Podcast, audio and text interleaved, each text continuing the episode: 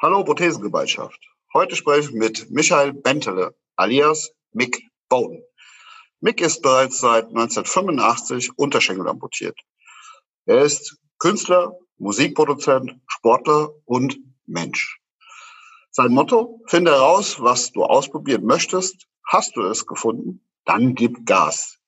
Wie Mick sein Lebensmotto bisher umgesetzt hat, erzählt er uns heute in unserem Prothesentalk mit ihm. Liebe Leute, ich wünsche euch viel Spaß mit der neuen Folge. Deutschland geht gemeinsam weiter. Herzlich willkommen zum Prothesentalk, dem Podcast von und für Prothesenträger, Angehörige, Orthopädietechniker, Ärzte, Therapeuten und alle, die mit Prothesen im täglichen Leben zu tun haben. Diese Folge wird präsentiert von der Prothesengemeinschaft. Werde jetzt Mitglied unter www.prothesen-gemeinschaft.de oder lade dir die Prothesen-App in deinem App Store herunter. Jetzt aber erstmal viel Spaß mit der aktuellen Folge.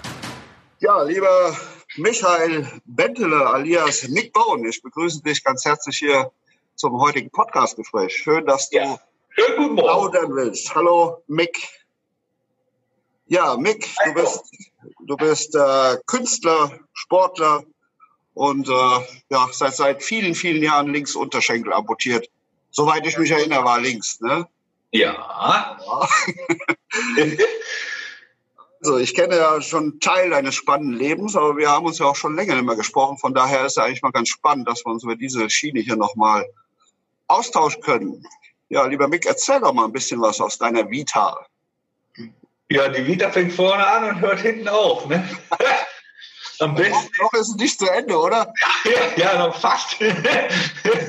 ja, aber vorne angefangen ist eigentlich äh, der äh, Einschnitt mit 20 als Leistungssportler im Basketball äh, und Motorradfahrer, dann äh, mit dem Motorradunfall in die Einbeinigkeit und äh, das hat natürlich, äh, ich war eigentlich auf dem Sprung in die USA, um da in die Basketball League in den USA zu spielen.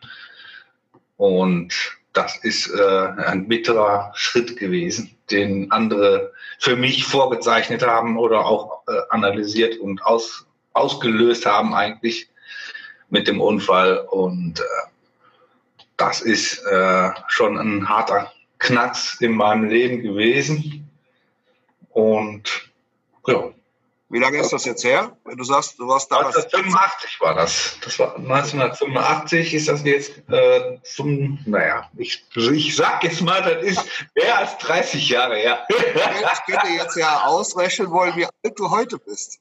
Ja, ja, genau. Ich bin heute 55. Okay. Ja, also es ist schon ein Weilchen her und äh, die Tatsache, dass ich auf extrem hohem Niveau Sport gemacht habe, äh, hat mich dann nach dem Unfall eigentlich dazu äh, bestärkt, den Sport gar nicht mehr zu machen, überhaupt keinen Sport mehr zu machen, weil das Niveau aus meiner damaligen Sicht eigentlich gar nicht mehr möglich war. Und äh, dann habe ich gesagt, dann mache ich keinen Sport mehr. Da war ich stur. Was hast du da die ersten Jahre gemacht oder wie lange hat das gedauert? Wie lange warst du stur? Ähm, ich war, eigentlich war ich gar nicht stur, ich war flexibel. Ich habe statt Sport einfach angefangen, Gitarre zu spielen. Okay. Und habe dann äh, irgendwie nach sieben Monaten Gitarren üben, habe ich mir hat einen Freund angerufen und der hatte dann irgendwie erfahren, dass ich zu Hause Gitarre übe, ob wir nicht einen Auftritt machen wollen. Und dann war ich so verrückt und habe Ja gesagt. Und dann hatte der Kollege aber dann auch keine Anlage. Auch da musste ich noch eine Anlage kaufen mit mehreren tausend Mack waren es damals noch. Mhm. Und ja, und dann haben wir schön fleißig geübt und dann konnte ich eigentlich nichts, habe aber schon vor 400 Leuten Konzerte gegeben und gut Geld verdient. heißt, heißt also, du hast vor deinem Unfall damals kein Instrument gespielt? Nee, genau. Okay. Ja war quasi so dein, deine Ersatzdroge, nenne ich sie mal, äh, zum, zum Basketball. Ja, wenn man jetzt, ich sag mal, fünfmal die Woche trainiert hat, zwei Spiele und noch ein Turnier in einer Woche alles reingepackt hatte, dann hatte man plötzlich so viel Zeit und ich konnte ja auch, ich war auch anfanglich gar nicht so äh, mobil und dann irgendwie irgendwie überlegt, was ich überhaupt jetzt den ganzen Tag machen kann. Dann habe ich mir eine Gitarre gekauft und dann habe ich zu Hause gesessen und immer schön Gitarre geübt. Gut, und das waren so acht bis zehn Stunden am Tag. Wow. Und den Takt, den konntest du ja noch mit dem rechten äh, Fuß dir geben, oder? Ja, genau. Mit dem rechten Fuß bin ich dann und Krücken bin ich dann noch so durch die Gegend das erste halbe Jahr, weil, äh, weil die Verletzungen so schlimm waren, dass ich äh, an eine prothetische Versorgung erstmal gar nicht denken konnte. Das erste halbe Jahr. Und dann kam, kam die erste und damit humpelte ich dann meine ersten Schritte und äh, das war schon harter Tobak, sag ich mal. Und dann habe ich, wie gesagt, äh, das erste Konzert mit so einer Pseudoprothese gemacht, mich da irgendwie hingeschleppt. Und äh, das war schon spannend. Plötzlich hat man wieder Anerkennung gehabt äh, vom Publikum und Auftritte folgten, Folge auf, Folgekonzerte in anderen Locations dann immer wieder neue Konzerte, neue Songs und neue Besetzungen. Und dann ging der Zirkus eigentlich los. Und immer wieder weiter üben, weiter üben, weiter üben, weiter üben. Ja, und 35 Jahre später sind dann einige Dinge passiert im Laufe der Zeit. Ne? Ja. Dieses äh, immer weiter üben, weiter üben ist mir gerade so eingefallen, war vielleicht äh, der Form Vorteil, dass du vorher Leistungssport gemacht hast? Also weil, weil da, da geht's halt äh, ja auch nur übers Training im Endeffekt. Weil ja. ich habe auch, hab auch mal versucht, Gitarre zu spielen, war mir dann irgendwann zu lästig, ehrlich gesagt. Ich habe meine Erfolge dann äh, nicht richtig gesehen und hatte mich damals dann auch eher für meinen Sport entschieden, weil da, den konnte ich deutlich besser in dem Moment.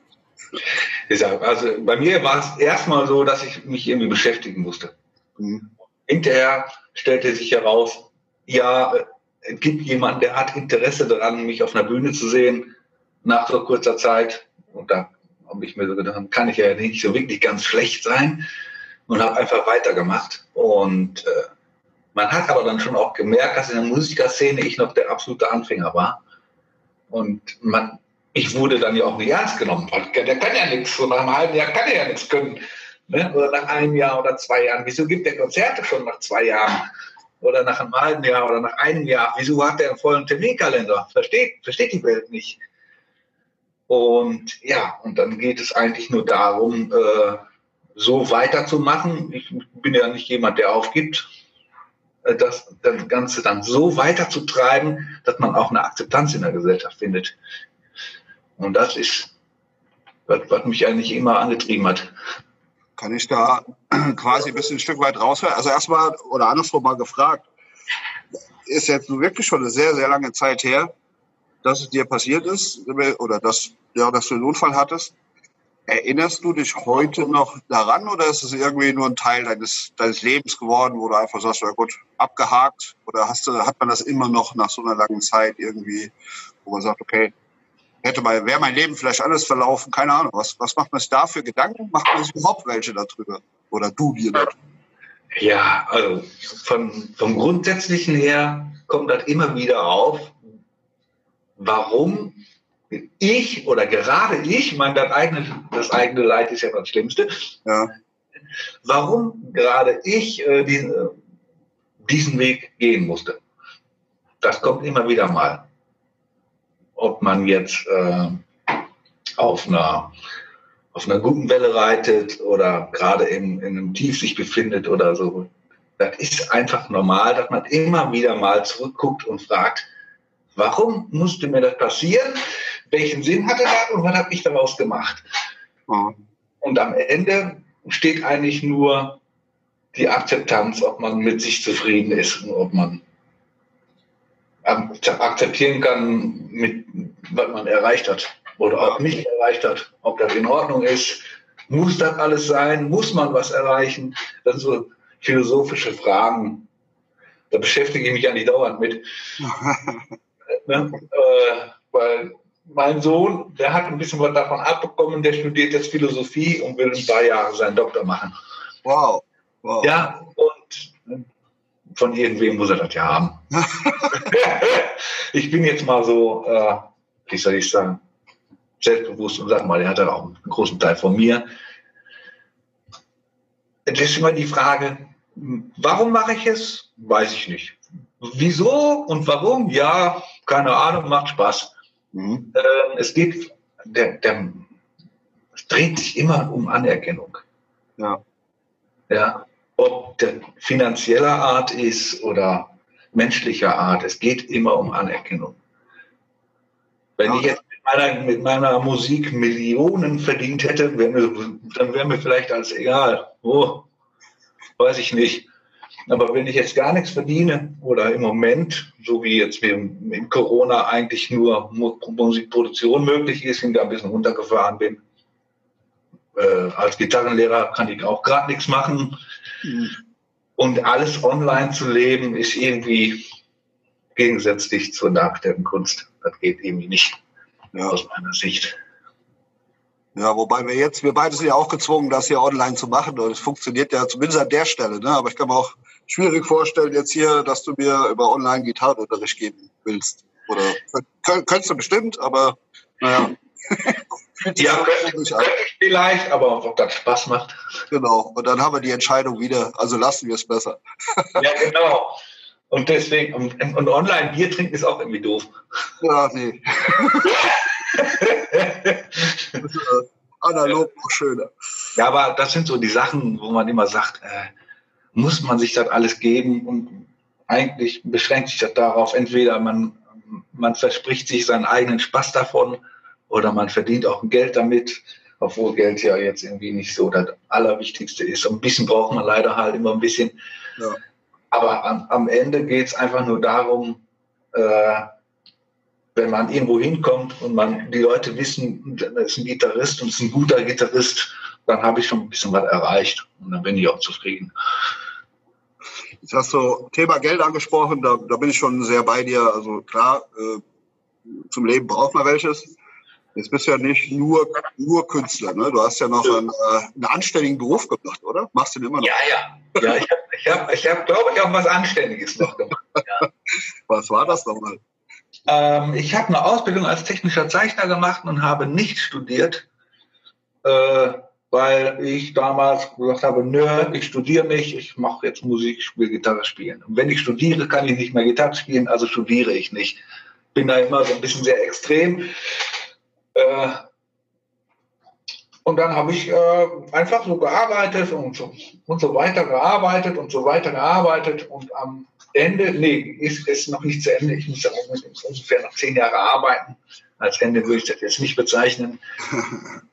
Aber Stand heute ist eigentlich äh, ein toller Job dabei rausgekommen. Ich bin in der Umwelttechnik tätig. Ich mache Rauchgasentschwefelungsanlagen, Entstickung und Entstaubung, also an Großanlagenbau weltweit. Ich reise von Kontinent zu Kontinent, im Moment gerade nicht, wegen Corona, aber ansonsten schon. Asien, Südamerika, Europa, Afrika war ich noch nicht. Aber es sind schon Strecken und ist auch äh, immer mit viel auf den Beinen sein äh, verbunden. Obwohl auf den Beinen sein ich ja jetzt erstmal so nicht sagen kann. Ne? Ich habe mir schon immer ein zweites Standbein gewünscht. Aber es ist schon klasse, wenn man ein bisschen an der Umwelt basteln kann und sagen kann, ja, das ist ein guter Job, der bezahlt meine Miete und der Rest ist schön. Ja, also bei, gutes Beiwerk einfach. Aber ich sag mal, so, so habe ich dich auch vor vielen, vielen Jahren schon kennengelernt, dass du eben so unterwegs bist, ne? dass du, dass du versuchst, immer auch an deine Grenzen zu gehen. Das habe ich so bei dir ganz am Anfang erlebt. Äh, und die waren ja, wenn ich mich recht entsinne, so am Anfang waren diese Grenzen noch relativ, was den Sport angeht, relativ weit unten. Weil da hast du ja. ja auch wieder mit angefangen. Ne? Ich kann mich erinnern, da stand du irgendwann mal hier im schaulichen Westerwald bei mir vor der Haustür oder vielmehr vor der Werkstatttür. Ja. Äh, dann haben wir angefangen, irgendwie zu basteln. Und dann hast du mir erzählt, dass du irgendwie so eine Hobby-Kicker-Mannschaft oder Fußballmannschaft unterwegs bist. Oder, oder der richtige Mannschaft, weißt du, ne? Ja, also das war auch eine ganz interessante Geschichte. Ähm, ich hatte also, dazu habe ich mich direkt als ehemaliger Fußball gefragt, wie kann denn einer, der die Hände benutzt hat, zu seinem Sport jetzt auf einmal Fußball spielen? Ja, ja. Ich meine, wie kann, auch ein Affe kann laufen, ja? Aber du hast die Lösung genannt, soweit ich mich erinnere, hast du da ein Tor gespielt, oder? War ja, ja, genau, genau. Ich war also Torwart in einer Mannschaft, in einer von äh, Sun Microsystems. Die Firma gibt es heute nicht mehr. Das war eine weltweite Firma für äh, IT-Lösungen und Hardware-Lösungen. Und die hatten, ein Bekannter von mir, der wusste gar nicht, dass ich imput, äh, amputiert war. Der hatte mich da mal wieder getroffen und erzählte, ja, wir spielt Fußball noch hobbymäßig. Da war ich irgendwie 30 oder 32 oder so. Und äh, der war auch so in meinem Alter. Und dann habe ich, ja, wo spielt ihr denn? Habe ich mal so gefragt. Ja, komm doch mal vorbei, du, hast, du, du, du spielst doch auch Fußball. Der wusste wohl nichts von meinem Unfall und von meinem Bein. Der wusste wohl gar nichts. Aha. Und habe ich gedacht, ja, dann lass ihn mal, im, äh, lass ihn doch mal so in seinem Wissensstand. Ich bin da nichts erzählt und sagt, ja, dann komme ich mal vorbei. Ja, und dann hattest du mir ja mal eine Prothese gebaut, die äh, dann auch ziemlich stabil waren. und ich dann, dann habe Fußballschuhe gekauft, lange Torwarthose mit Knieschonern, Handschuhe und ja, habe ich mir ins Tor gestellt. Und ich war ja als Kind auch schon äh, Fußballspieler, auch im Tor. Und da habe ich gedacht, mal gucken, was noch so geht. Ja, dann haben wir dann da drei oder vier, fünf Jahre haben wir dann Fußball gekickt. Und zwischendurch musste ich dann Training immer abbrechen, weil ich dann gegen den Pfosten geflogen bin und die Prothese kaputt war oder so. Und ähm, da musste ich mal wieder zum Tom. okay. Also sagt ja eben so, äh, ich falsch verstehe, die, diese Grenzen am Anfang, die sind natürlich logischerweise erstmal wahrscheinlich ziemlich, aus heutiger Sicht, äh, kann, kann sein, dass du heute darüber schmunzeln musst. Ich kann mich erinnern, dass dir damals sehr wichtig war, dass es eigentlich keiner sehen sollte. Also das, das war für dich ein ganz wichtiger Aspekt, zumindest am Anfang. Ja. Ja. Daher auch dachte ich mir direkt, ah, lange Hose Torwart und Basketballer, also er braucht seine Hände. Und er kann da, weil jeder Torwart hat in der Regel eine lange Hose an. Und ähm, jetzt kommt diese Schote, die du gerade erzählt hast. Ne? Wenn dann natürlich die Prothese immer gegen Pfosten fliegt, war doch bestimmt der eine oder andere mal irgendwann völlig überrascht von dir, oder? So äh, Mannschaftskameraden zum Beispiel, die es nicht wussten. Ja, die wussten das nicht. Ich habe immer, ich habe dann gesagt, oh, ich habe mich verletzt und ich muss nach Hause. Die Prothese war ja, noch, links. war ja noch an sozusagen, ja, die war nur gebrochen oder so. Und äh, die haben, die haben mich gewundert. Dann habe ich gesagt, ich komme nächste Woche wieder. Und die guckt nämlich ganz äh, verdammt an, wie, du bist verletzt? Ja, ich komme nächste Woche wieder. das finde ich ganz lustig. Linkes Sprunggelenk kaputt. ja, genau. Also war schon irgendwie lustig. Ähm, Thema ist eigentlich ähm, die Intoleranz und Diskriminierung eines sogenannten Nichtbehinderten. Das ist ein sehr empfindliches Thema, mhm. äh, spüre ich heute noch. Ähm, die Leute können einfach nicht damit umgehen. Okay. Und wenn die nicht damit umgehen können, machen die irgendwas, aber nicht das, was eigentlich vernünftig ist. Was wäre denn vernünftig? Vernünftig wäre zu sagen, ja, der macht den Sport sogar besser als ich, auch wenn er auf demselben Niveau spielt, weil der muss sich noch mit Materialien auseinandersetzen. Der hat Formel 1 Technologie und muss auch das noch handeln. Aha. Eigentlich ist jeder Handicap-Sportler besser als jemand, der nicht handicapped ist. Okay, schließt du aus dieser Verbindung raus, ne? Ja, ja. Weil, wenn ich sage, ich habe eine lange Hose an, dann begelte ich als normal. Dann spiele ich bei dem mit, bei dem mit, bei dem mit, spiele ich so. Dann schlage ich den so Einzel im Badminton zum Beispiel. Äh, ja, wenn du aber in kurzer Hose aufschlägst, kommt sofort die, oh, der ist behindert. Okay. Und damit geht die Nummer los.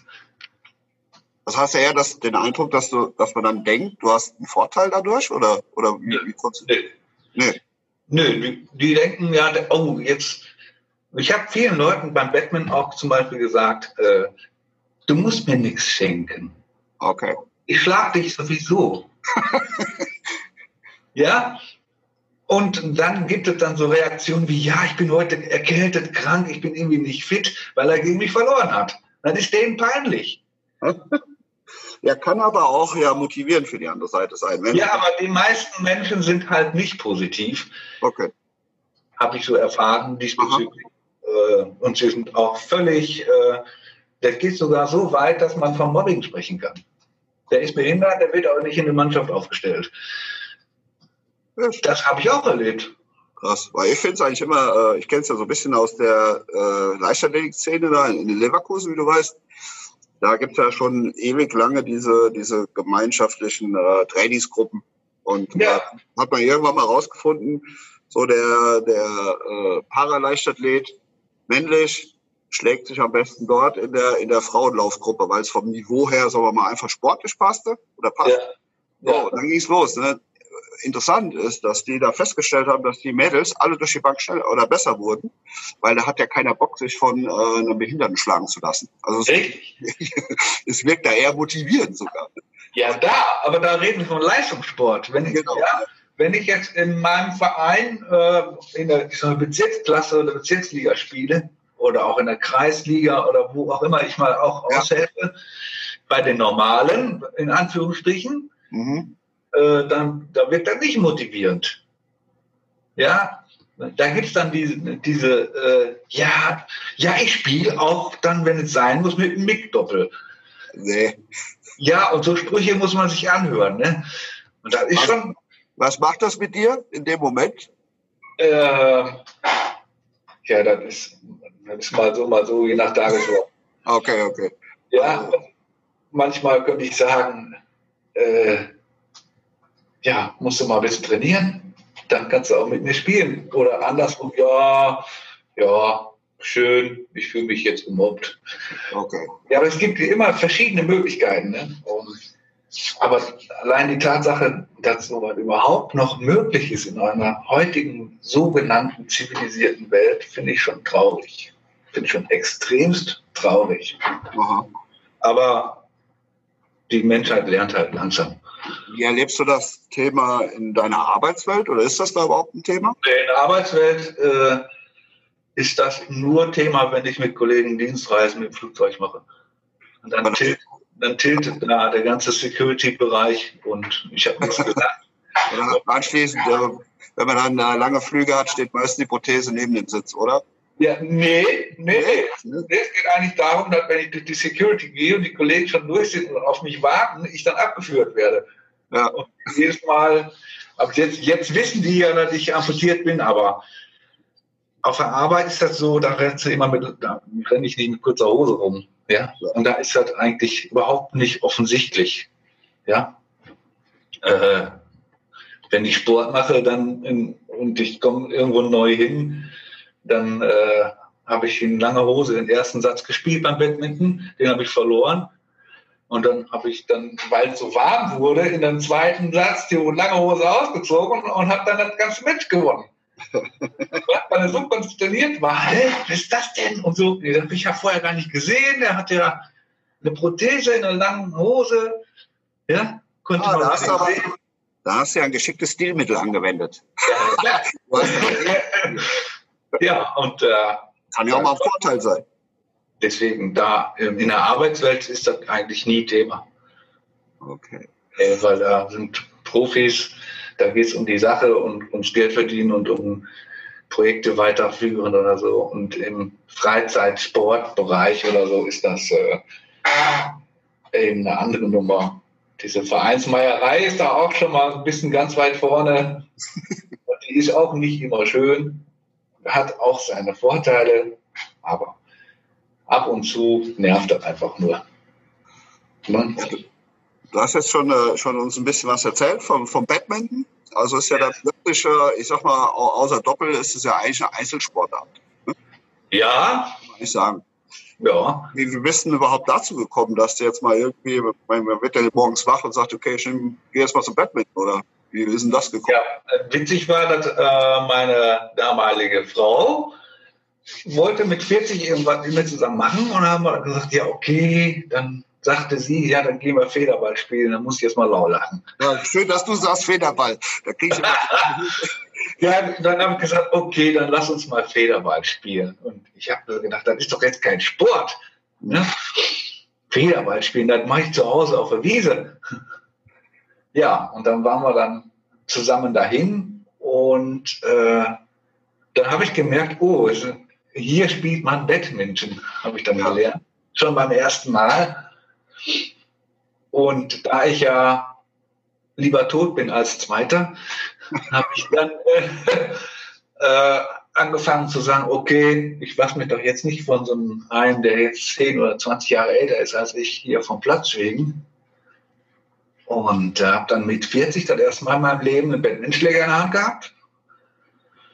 Und bin dann mit 47 Deutscher Meister geworden im Doppel. Ja, genau. Also so. Das. Du hast eben so ein bisschen von Kreisklasse und Bezirksliga erzählt. Also du, du hast ja auch da sehr, sehr weit gebracht, ne? Ja, also du hast mich ja zu so einem Turnier geschickt. Du bist eigentlich schon. Ah, ich war das. Ja, du warst das. Ja, du hast da ist ein Federballturnier für Behinderte. Geh doch mal dahin. Ja, genau, genau. Und dann habe ich gedacht, äh, da habe ich gerade irgendwie ein Jahr gespielt oder so. Ja. Und da habe ich gedacht, ja, warum sollst du nicht dahin gehen? Dann bin ich dahin. Oh, oh, oh, oh, oh, habe alles verloren. Macht aber nichts. Und dann habe ich mir mal richtige Schuhe gekauft und einen richtigen Schläger und dann hatte ich auch eine ganze Zeit lang einen einzelnen Trainer für mich alleine. Einmal, zweimal die Woche und dann noch das Training. Also drei, viermal die Woche trainiert und mehrere, mehrere Jahre. Und dann auch äh, Spielbetrieb in, äh, in, in Handicap-Sports für Landesmeisterschaften und deutschen Meisterschaften und German Open und Internationals und so weiter. Alles für den Handicap-Betrieb und dann auch weltweit in, in Sevilla genauso wie in, in, Bangkok und so WWN gespielt und so und das ist schon alles irgendwie klasse, wenn man das alles erleben kann und man gewinnt nicht immer, aber man war dabei und das ist ja auch schon äh, ein Niveau, wo man sagen kann, boah, erstaunlich, was alles so geht. Ne? Ja, vor allen Dingen, vor allen Dingen Hut ab, dass du in deinem zarten Alter von 40 Jahren erst mit dieser Sportart begonnen hast. Ne? Also das ja, da hören andere schon auf, da fange ich schon mal an. Jawohl. Ja? Und, und ist ja auch äh, eine Bereicherung. Wenn wir jetzt so gerade bei Badminton mal, da kommt es ja sehr viel auf die Beinarbeit eben mit an. Ne? Also das ja, viele kurze Bewegungen und so weiter. Sehr schnelle Reaktionszeit. Das ist mir sehr schwierig vor als, als äh, ja, Amputierter, oder? Da muss er viel kompensieren, oder? Wie, wie funktioniert das? Ja, ich weiß nicht, ob man da kompensieren muss. Du musst einfach erstmal eine extrem kurze Reaktionszeit haben bei so einem Smash, der kommt, um den abzuwehren. Das ist irgendwie eine halbe Sekunde oder so. Und da muss man da auch noch dahin kommen, wo, wo, wo der Federball hin, hingesmashed wird. Ja. Ist schon auch, ich meine, das Feld ist immer größer, als man so glaubt. Ja. Und das ist klar, ist auf jeden Fall mit meinem Trainer damals viel Beinarbeit und Laufarbeit gemacht worden. Mhm. In die eine Ecke, in die andere Ecke. Und dann reicht nicht nur schlagsicher zu sein, sondern man muss auch schnell irgendwo sein. Und das kann man auch trainieren. Das kann man auch mit einer Prothese trainieren. Und so ein Jump Smash mit rechts abspringen, wenn man äh, Rechtshänder ist und dann auf dem Prothesenfuß landen, um schnell wieder nach vorne zu kommen, das hat schon ein bisschen Material gekostet. Da musste ich mal wieder zum Tom und sag mal, hier, mal einen neuen Fuß, weil der durchgebrochen war. Ja, dazu kommt auch, ich meine, du bist ja Unterschenkel amputiert, heißt, du hast noch einen Teil deines Unterschenkels. Jetzt kommt aber ja. das Aber. Ich, der war damals schon sehr knöchern. Also da war, war nicht so eine äh, natürliche Weichteildeckung, sagen wir immer so, war ja nicht mehr so viel drum. Ne? Und äh, ich weiß, du wolltest das Ding immer so eng als nur möglich haben. Und ich habe als Techniker da gestanden, habe mit dem Kopf geschüttelt und gesagt, wie, wie hält das jemand aus? Und, und ähm, ich weiß wir mussten damals ich meine, sechs oder acht Prozent reduzieren von dem Maß, was wir hatten. Und dann hat er mitgesagt, boah, geil, das ist gut, das fühlt sich gut an. Wie oft war nach den, oder wie, wie, wie, wie, sah, wie fand dein Stumpf oder Beispiel dein, dein Leistungssport? Also was, was ist dem denn passiert so? Oder hat er das eigentlich immer ganz gut überstanden? Deine ganzen Trainingseinheiten, diese Intensität, die du beschrieben hast. Also der Stumpf, da ist, also sagen wir so, wenn so ein Schaft angepasst ist, dann bleibt er für eine Zeit lang gut. Und wenn der Liner sich dann verändert, dann wird, dann passt der Stumpf ja nicht mehr ganz genau in diesen Schaft und dann wird es dann auch schon mal ein bisschen haarig. Dann, dann gibt es Druckstellen und so weiter. Und Druckstellen, man spielt dann auch schon mal mit Schmerzen. Ja. Und wenn man dann trotzdem gewinnen kann, ist, ist doch schön. ja. Heißt, man muss sich auch ein bisschen quälen in seinem Leben wahrscheinlich. Ja, also wer Leistungssport gemacht hat und auch macht, der muss leiden können. Ein Weichei kann's, wird nichts. Ein Weichei wird einfach kein Boxer. Wie ist das ja. bei der Musik? Ist das da ähnlich? Weil ich bin ja da völliger Laie. Also wenn du, ich weiß, man muss viel, viel üben. Das, man muss ja auch gewiss, einmal Talent muss man sicher immer mitbringen, wenn man irgendwas machen möchte. Wäre nicht verkehrt, wenn man es hätte. Aber da muss man sich doch bestimmt auch sehr viel diszipliniert hinter irgendwas stellen. Ne? Also in der, ja. ja. Ja, bei der Musik ist es erstmal so, dass man sowieso Fertigkeiten lernen muss und dann äh, äh, diszipliniert sein als Künstler sind irgendwie zwei, wie soll ich sagen, gegensätzliche Geschichten. okay. Ja, also als Künstler kann man ja schon viel machen, aber wenn man nicht diszipliniert ist, kann man nicht in einem Orchester spielen. Ja. Ja. ja? Dann ist ja genau der Punkt, warum viele nicht im Orchester spielen, weil die nicht können. Nicht aus, aus der Qualität heraus, sondern weil die einfach keinen Bock haben. Äh, wenn du Abiturprüfung machst, musst du, musst du lernen. Ja. Ja, und wenn du jetzt im Orchester spielen willst, dann musst du auch lernen. Und dann kannst du die Vokabel nicht, dann fällst du durch. Ja. Ja, so. Und Musik ist nichts anderes. Ja, wenn ich nicht drei plus fünf rechnen kann, dann kann ich nicht einkaufen gehen. Weil ich nicht weiß, wie viel Geld, Wechselgeld ich zurückbekommen muss. Und das ist genau in der Musik. Da ist einfach, du musst das Werkzeug drauf haben. Du musst nicht gut sein wie Eric Clapton oder Santana. Darum geht's nicht. Es geht darum, dem Ding was zu geben, der Musik was zu geben, mit dem man zufrieden ist dann, äh, dann freuen sich auch andere darüber. Dann kann man auch mit anderen Leuten zusammen spielen. Aber ich muss der Musik ja irgendwas geben. Das ist Kunst. Das ist, Kunst. das ist der einzige kleine Bereich, der Kunst. Was ich auch Kunst finde, ist äh, dein Künstlername. Ich habe dich ja eben schon begrüßt als äh, ähm, Michael Bentele, alias Mick Bone. Also, genau. Ich hatte damals, äh, also ich habe dich kennengelernt als Mick. Du warst der Mick für mich. Ja, und die meisten schreiben das mit NDCK. ich mit QE. Ja, genau. Auf jeden Fall, weißt du, hast du damals das erste Rezept geschickt. Ich konnte es gar nicht zuordnen, weil da Michael Bentele drauf stand. Ja, genau. Damals schon als Mick Bone. Wie kommt man da drauf, sich einen Künstlernamen zu geben? Ähm, also ich habe gelernt, dass man, wenn man zu viele Welten miteinander vermischt, der Konsument, der Fan, der sportliche, Fan, der Musikfan, die Leute kriegen das nicht auseinandergehalten. In meiner Firma, wo ich als Angestellter arbeite, bin ich Michael Bentele. Ja. Da bin ich auch entsprechend anerkannt und kann da entsprechend Leistungen bringen und dann ist es schön und gut. Den erzähle ich auch gar nicht so viel von der Musik oder vom Sport, weil äh, die Leute können nicht nachvollziehen, wie man so viele verschiedene Sachen machen kann und alles auf hohem Niveau. Da stimmt irgendwas nicht. Der ist der verrückt oder ja, ist der manisch-depressiv oder was ist mit dem, ja? Äh, wie macht der gerade? Ich bin schon immer darüber bewundert worden, äh, zu sehen, wie kann man machen? Arbeiten, Konzerte, Gitarrenunterricht, Sport. Das ist extrem viel. Äh, ja, natürlich ist das extrem viel. Aber wenn ich jetzt fünf Konzerte habe, dann muss ich die vorbereiten, dann fokussiere ich mich nur auf die Konzerte. Und wenn dann drei Monate später ein Badminton-Turnier ansteht, dann, ja, dann ist, ich mache ja auch nicht alles auf einmal, ja. Ne? Ich, ich habe nicht die Gitarre und den Badmintonschläger gleichzeitig. Dann würde ich wirklich an dir zweifeln wollen. Ja, zu Recht.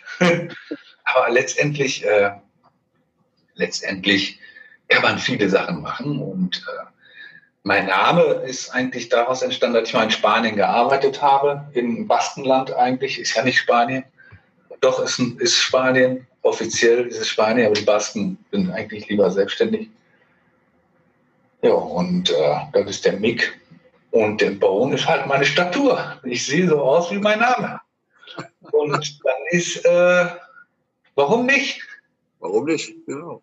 Ja, genau. Und da hat auch nie jemand hinterfragt, wieso ich so heiße. Ist das dein richtiger Name? Sag ich, ja. Für den Moment schon. Für, Für jetzt ja. Für nachher nicht mehr. Ja. Ähm, aber die Horizonte sind eigentlich unterschiedlich verteilt. Und wenn man dann äh, den Musikkonsumenten irgendwie zufriedenstellen will, dann äh, muss man den nicht noch mit allen möglichen Nebeninformationen zustopfen, die mit dem, was sie eigentlich machen sollen, nichts zu tun haben. Deswegen werde ich äh, in einer Musikszene eigentlich nie irgendwie groß erwähnen, ob ich noch arbeite oder noch Sport mache. Ja, ja. Das ist, äh, sollte man nicht machen. Welche, welche Musikstilrichtung ist denn, gehört zu Mick Bowden? Kann man das sagen? Gibt es das? Äh, sagen wir mal so. Wenn ich jetzt die Musikstilrichtung durchgehe von Anfang bis heute, dann kann ich äh, eigentlich sagen, Klassik und Heavy Metal waren, und Schlager waren nicht dabei, aber den Rest habe ich gemacht. okay. Das heißt also, äh, ich habe mit Irish Folk angefangen, dann habe ich Oldies gespielt, dann habe ich Blues, Heavy Rock, äh, dann habe ich Country Music gemacht, ich habe alles Mögliche gemacht, ich habe sogar Filmmusik produziert fürs deutsche Fernsehen, private Sender, ich habe äh, äh, Verlagsverträge gehabt von mehreren Produktionen für Filmmusik, ich habe äh, Veröffentlichungen, regelmäßige. Also wenn du jetzt den Fernseher anmachst, könnte das sein, dass du meine Musik hörst, ohne dass du merkst. Okay. Klar. Und das ist auch ein Weg, den ich beschritten habe, der interessant ist. Ich wollte gerade sagen, wenn es dir passiert, dass du eine Sendung schaust, wo du genau weißt, du hast die Hintergrundmusik produziert, das ist bestimmt auch ein cooles Gefühl, oder? Ja, oder durch Zufall. Ich mache irgendwie den Fernseher an und lande auf äh, auf so eine Auswanderer-Sendung da und plötzlich Musik. Da ich, huch, ja, dann klingelt die Kasse. Finde ich nicht schlimm jetzt. So. Neben dem guten Gefühl äh, kann man da noch ein paar Euros mit verdienen wahrscheinlich. Ne? Ja, genau. Es hat es, die Leistung, die ich erbracht habe, ich habe dafür gearbeitet.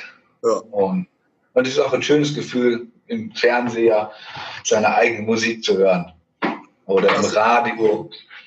Du hast ja eben schon die, die ja, Corona-Zeit angesprochen dass, und, und eben wie schwer es auch dir als Künstler fällt, wie wahrscheinlich vielen anderen, denen es auch in dem Bereich so geht. Aber äh, das, glaube ich, trifft einen dann schon doch sehr hart, wenn eben zum Beispiel, wie du eben beschrieben hast, der Bühnenauftritt gerade mal wenig bis gar keinen Sinn macht oder der gar nicht einfach gehen kann. Das, weil ich glaube schon so, dass das Adrenalin, was man sich auf der Bühne holen kann, also in Form der Anerkennung für das, was man gemacht hat, das ist ja eigentlich so das fast tägliche Brot des Künstlers, würde ich tippen. Genau. Sonst würde man es ja wahrscheinlich nicht machen. Wie, wie gibt es da irgendwie eine, eine Alternative, die du im Moment da irgendwie dir suchst? Also neben Sport, was die Musik angeht zum Beispiel. Gibt es da Möglichkeiten? Was macht ihr? Du bist, ja. du bist noch in der Band gerade tätig, oder? oder? Ja, ich habe äh, ich, also jetzt sagen wir, sagen wir mal so, ja, ich habe eine Band. Das ist das, was die Menschheit hören will. Ja, ich habe eine Band. ähm, es gibt immer Bands, wo ich mitspiele. Und das sind auch immer mehrere. Die eine ist mal mehr, die andere mal weniger und auch andersrum. Aber dann lernt man neue Leute kennen, mit denen spielt man was und plötzlich entwickelt man sich was. Es gibt immer ein Projekt, was äh, aktiv ist, aber leider Konzerte jetzt gar nicht äh, möglich macht. Und ich bin ja auch so ein bisschen faul, muss ich auch mal gestehen. Weil, wann denn? Da, da würde mich interessieren, wann du faul sein willst. Ja, genau. genau. Wann, warum soll ich üben, wenn ich jetzt keine Konzerte habe? Okay. Ja. Gut, Faulheit muss man sich auch leisten können. Ja. Ähm, wenn ich jetzt äh, kein Turnier habe oder keinen Spielbetrieb im Badminton, äh, dann brauche ich auch nicht trainieren. Fehlen tut das aber trotzdem. Ja. ja. Ich habe natürlich ein bisschen vorher im, im, Internet rumgegoogelt, wie man das so macht, wenn man vorher so ein Gespräch führt und sich lange Zeit nicht mehr gesehen hat. Ja, ja. In 2019 habt ihr mal ein Wohnzimmerkonzert gegeben, da habe ich in diesem YouTube-Video gefunden. Ach, mit der Miriam. Ja. So ja.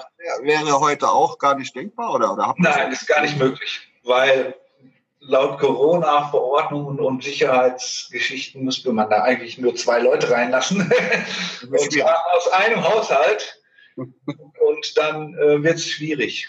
Also, also muss man erstmal eine WG gründen, bevor man das überhaupt machen kann. ja, aber wenn eine WG nur fünf Leute sind und davon sind drei Musiker, ja.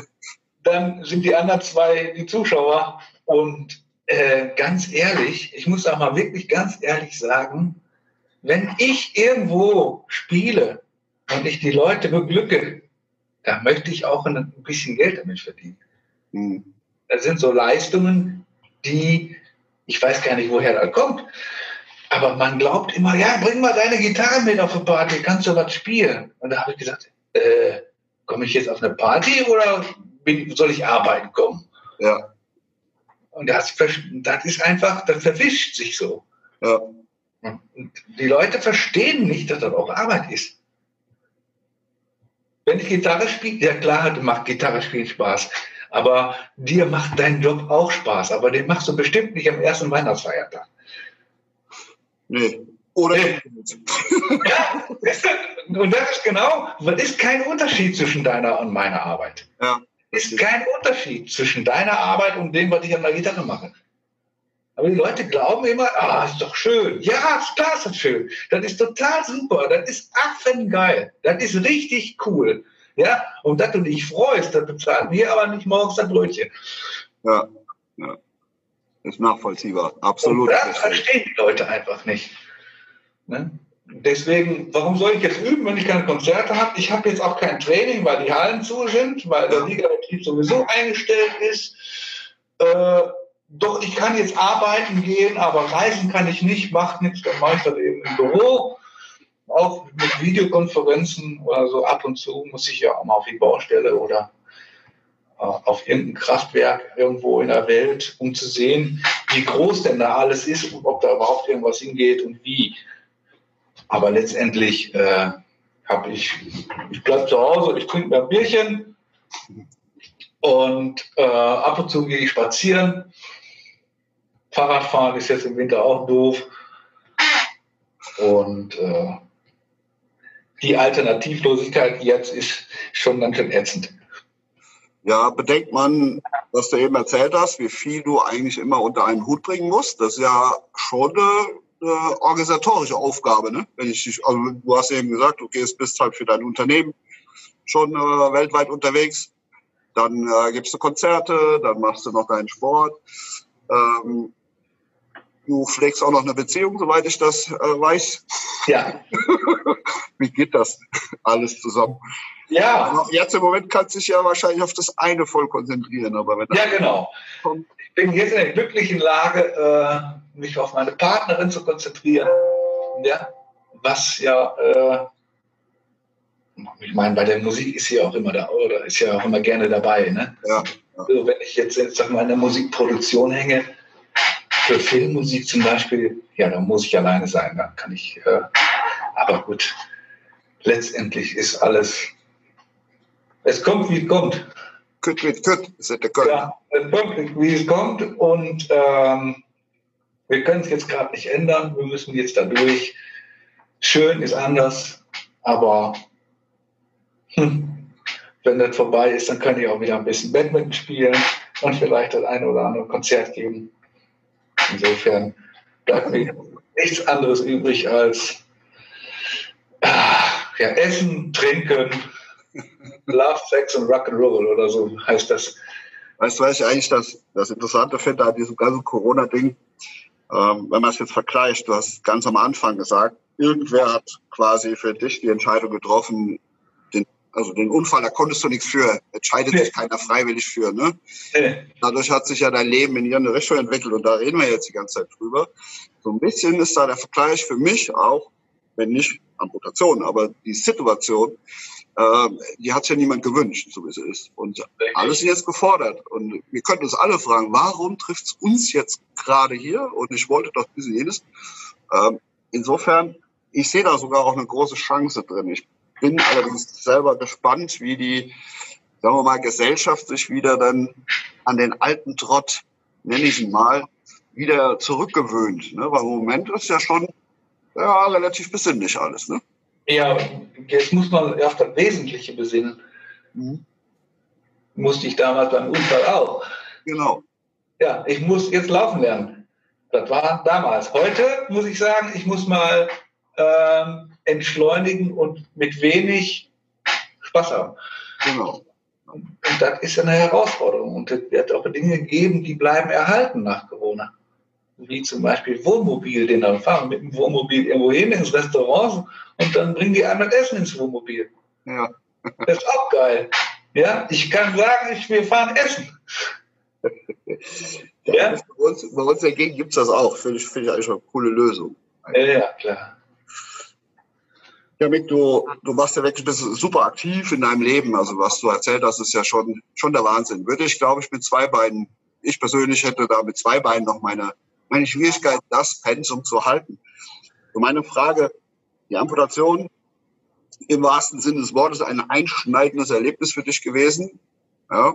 Hm, behindert die dich heute noch im Alltag schon mal oder, oder ist es so ein Teil von dir, wo du einfach sagst, so, gar keine Beeinträchtigung oder sowas. Abgesehen von den emotionalen Momenten, die du ja schon beschrieben hast. Ne? Also die sind ja nicht immer schön, wie. Ja. Also ist äh, dank der guten Prothese relativ selten geworden, dass ich irgendwas, was ich in meinem normalen Leben so treibe, nicht machen kann. Bungee Jumping hast du nicht probiert, oder doch? Nee, nee. Dann, dann, dann müsstest du erstmal den Supervakuum-Test machen. Und dann weiß ich nicht, ob der dann standhält. Ein Versuch hat man immer, ne? Ja, genau, aber nur ein, bitte. ähm, ja, aber es gibt dann auch schon mal je nach Tagesform so Dinge wie, boah, schaffe ich das heute, sechs Stunden äh, durch die Schlucht zu klettern oder neun Stunden? Oder äh, es ist ja nicht nur die mentale Stärke oder Schwäche, die eine Tagesform ausmacht, sondern auch äh, die mechanische, sag ich mal. Wenn ich jetzt äh, in, in, in, der Schweiz oder in Österreich irgendeinen einen Klettersteig hochgehe ohne Sicherung und dann sage, ja, heute geht's und dann kann ich auch elf Stunden da 2000 Höhenmeter machen und auch wieder runter, ohne abzustürzen, dann äh, ist immer die Frage bei mir, geht das heute oder geht es heute eher nicht?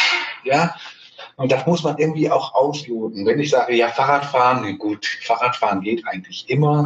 Mhm. Manchmal sage ich ja, ja gut, ich mache eine halbe Stunde mal eine Pause machen oder so weil irgendwie die Prothese jetzt ist, ist keine Fahrradprothese, das ist halt die Alltagsprothese, mit der ich Fahrrad fahre.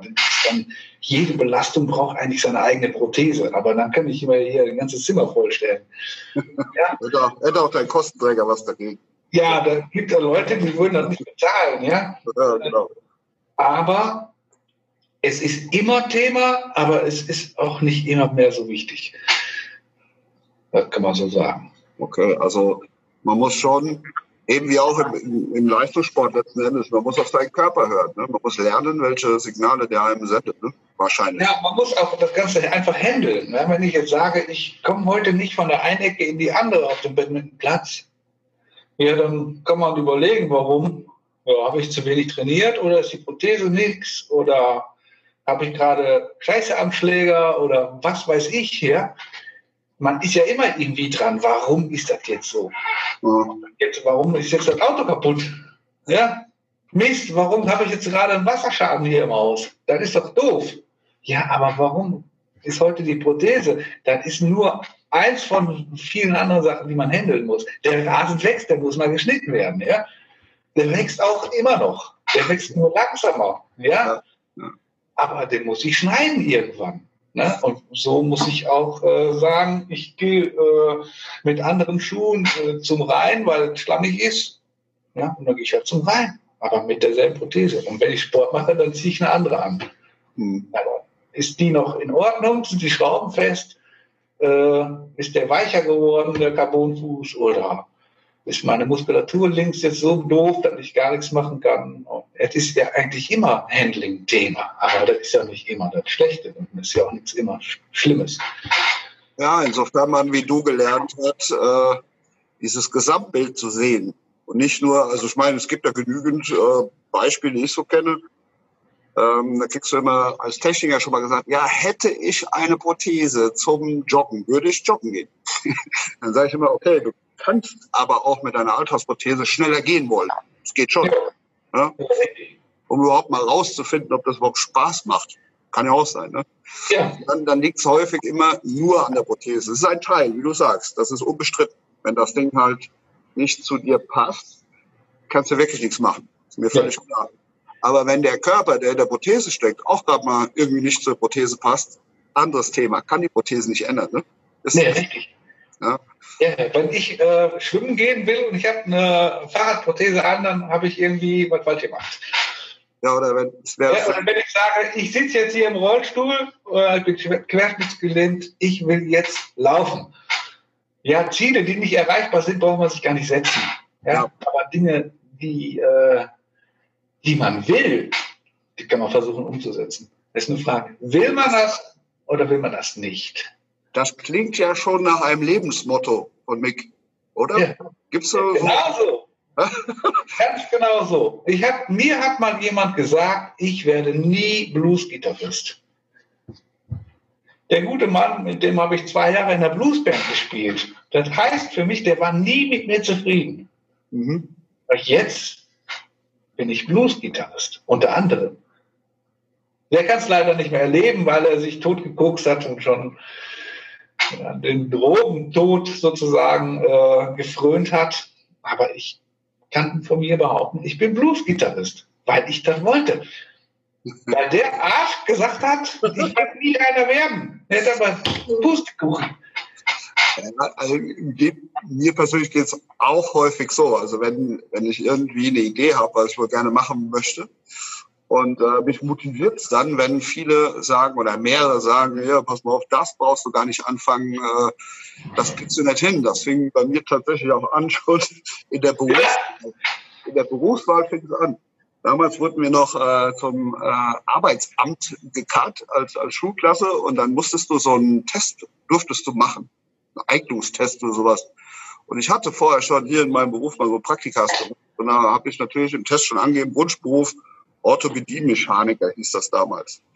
Ergebnis ähm, war, ganz genau weißt du mal, aber da, ich hätte kein räumliches äh, Vorstellungsvermögen und äh, das wäre auf keinen Fall ein Beruf für mich und ich sollte auf jeden Fall irgendwas anderes tun, nur nicht das. du hast nicht drauf gehört. Wie kannst du? Das hat ja. mich eher motiviert, es herausfinden zu wollen, ob es wirklich so ist. Und da, da, da schließt sich quasi dann auch wieder unser Kreis. Okay, ähm, es ist wichtig, dass man eben das Gesamtbild auch von sich selber betrachten lernt. Genau. also ich nenne es immer gerne den Spiegel auch schon mal wirklich anschauen und fragen, ja. was habe ich damit zu tun? Ja, richtig. Aber wie, ich frage mich dann auch immer gerne, wieso wissen die anderen Menschen mehr über mich als ich selbst? das fand ich immer schon interessant. Ja, wir haben die Lehrer an der Oberstufe gesagt, sie werden niemals Abitur machen. Und wieso habe ich jetzt plötzlich Abitur? Frage ich mich. Ja, ja, ja. Und das ist eine, das ist ja eine philosophische Frage. Wieso muss ich den anderen Recht geben, indem ich denen äh, äh, gerecht werde? Nee, muss ich nicht. Ich werde nie Fußballtorwart werden. Ja, ich war aber Fußballtorwart. ja, Du wirst niemals irgendeine Medaille auf irgendeinem Turnier gewinnen beim Badminton. Ja, aber ich bin WM Dritter geworden mit einer Mannschaft. Ja. Und das, ja. Und da frage ich mich immer, schon auch so ein bisschen anmaßend seiner Umwelt zu sagen, was man alles so schaffen kann und was man nicht so schaffen kann. Ja, toll, super.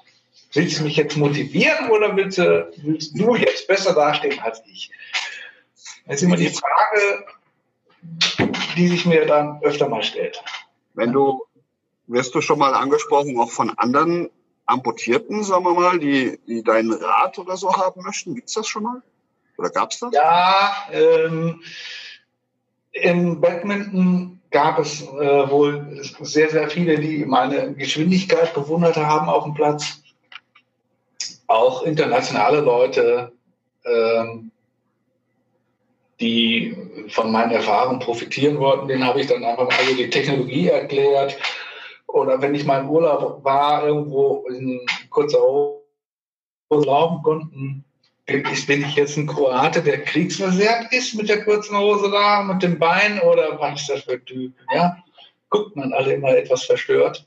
Mhm. Aber eine war dann auch dabei, äh, hören Sie mal, die laufen ja wie ein junger Gott, können Sie mir mal die, die Adresse von Ihrem Menschen da geben, der die Dinger da macht? Mein, ich weiß nicht, einer Ihrer Verwandten war auch rampetiert und der wollte auch unbedingt jemand machen. Aber ich glaube nicht, dass die jetzt irgendwie von Kroatien da nach der Unterstützung gefahren sind, um da irgendwas bauen zu lassen.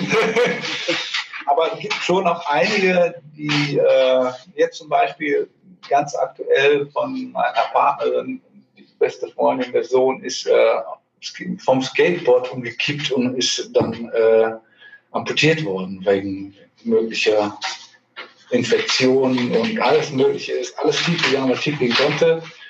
Und der ist jetzt bei euch in Leverkusen und äh, glaube ich, ganz glücklich. Und den, den habe ich euch sozusagen vermittelt. Und wenn das geht und sich die Gelegenheit gibt, dann macht man das natürlich auch gerne. Aufregen muss man sich aber jetzt nicht. Ja, ich finde es halt gerade schon sehr wertvoll, wenn man, äh, wenn du mit deiner Erfahrung, genauso deinen eigenen Erfahrungen, äh, den Leuten schon gewisse Wege zeigen kannst. Nur gehen muss ja jeder selbst für sich den Weg. Das ist der Unterschied zu dieser Pauschalisierung, die du eben auch negativ empfindest, wie ich im Übrigen auch tue. Ne? Dass, dass äh, von außen irgendwer behauptet, du kannst dieses machen oder dieses nicht oder du musst dich so ernähren, dann bist du gesund und all so ein Zeug. Ähm, da halte ich für einen ganz großen Mehrwert, wenn du eben deine eigenen Erfahrungen so wie jetzt in unserem schönen Gespräch hier darstellst, aber auch darauf hinweist, dass eben dein Weg ist, dein persönlicher und nicht, äh, dass der, also muss sich jeder jetzt Badminton spielen zwischen, Nö. auch noch Gitarre spielen und was auch immer. Ne? Kann auch den ganzen Tag zu Hause auf der Couch liegen und, und schön Computerspiele machen. Das ist auch geil. Ja, für jeden einen oder anderen. Ja, für mich auch manchmal. Ja, aber ähm, jeder hat doch sein, sein, sein eigenes, seine eigene Art zu leben und seine eigene Vorstellung davon, was er eigentlich im Leben machen will. Und dann kann ich nur sagen, dann mach und gib Gas. Ich finde, das ist ein perfektes Schlusswort. Jeder muss seine eigene Einstellung finden und die Richtung und dann mach und gib Gas. Ja, genau. Lieber Mick, ich danke mich für deine Zeit. Ich fand es super. Vielen Dank. Ja, gerne, gerne. Vielleicht machen wir mal noch eine Fortsetzung. Ja, nicht? Vielleicht sehen wir uns dann bald auch nochmal analog. Ne? Ich wünsche ja. dir was. Vielen Gut. Dank. Danke dir auch. Ciao, ciao. Ciao. Vielen Dank, dass du wieder mit dabei warst. Die Folge wurde präsentiert von der Prothesengemeinschaft. Bewerte diesen Podcast und empfehle ihn deinen Freunden und Bekannten. Aber schalte vor allem auch nächste Woche wieder ein zu einer neuen Folge des Prothesentalks.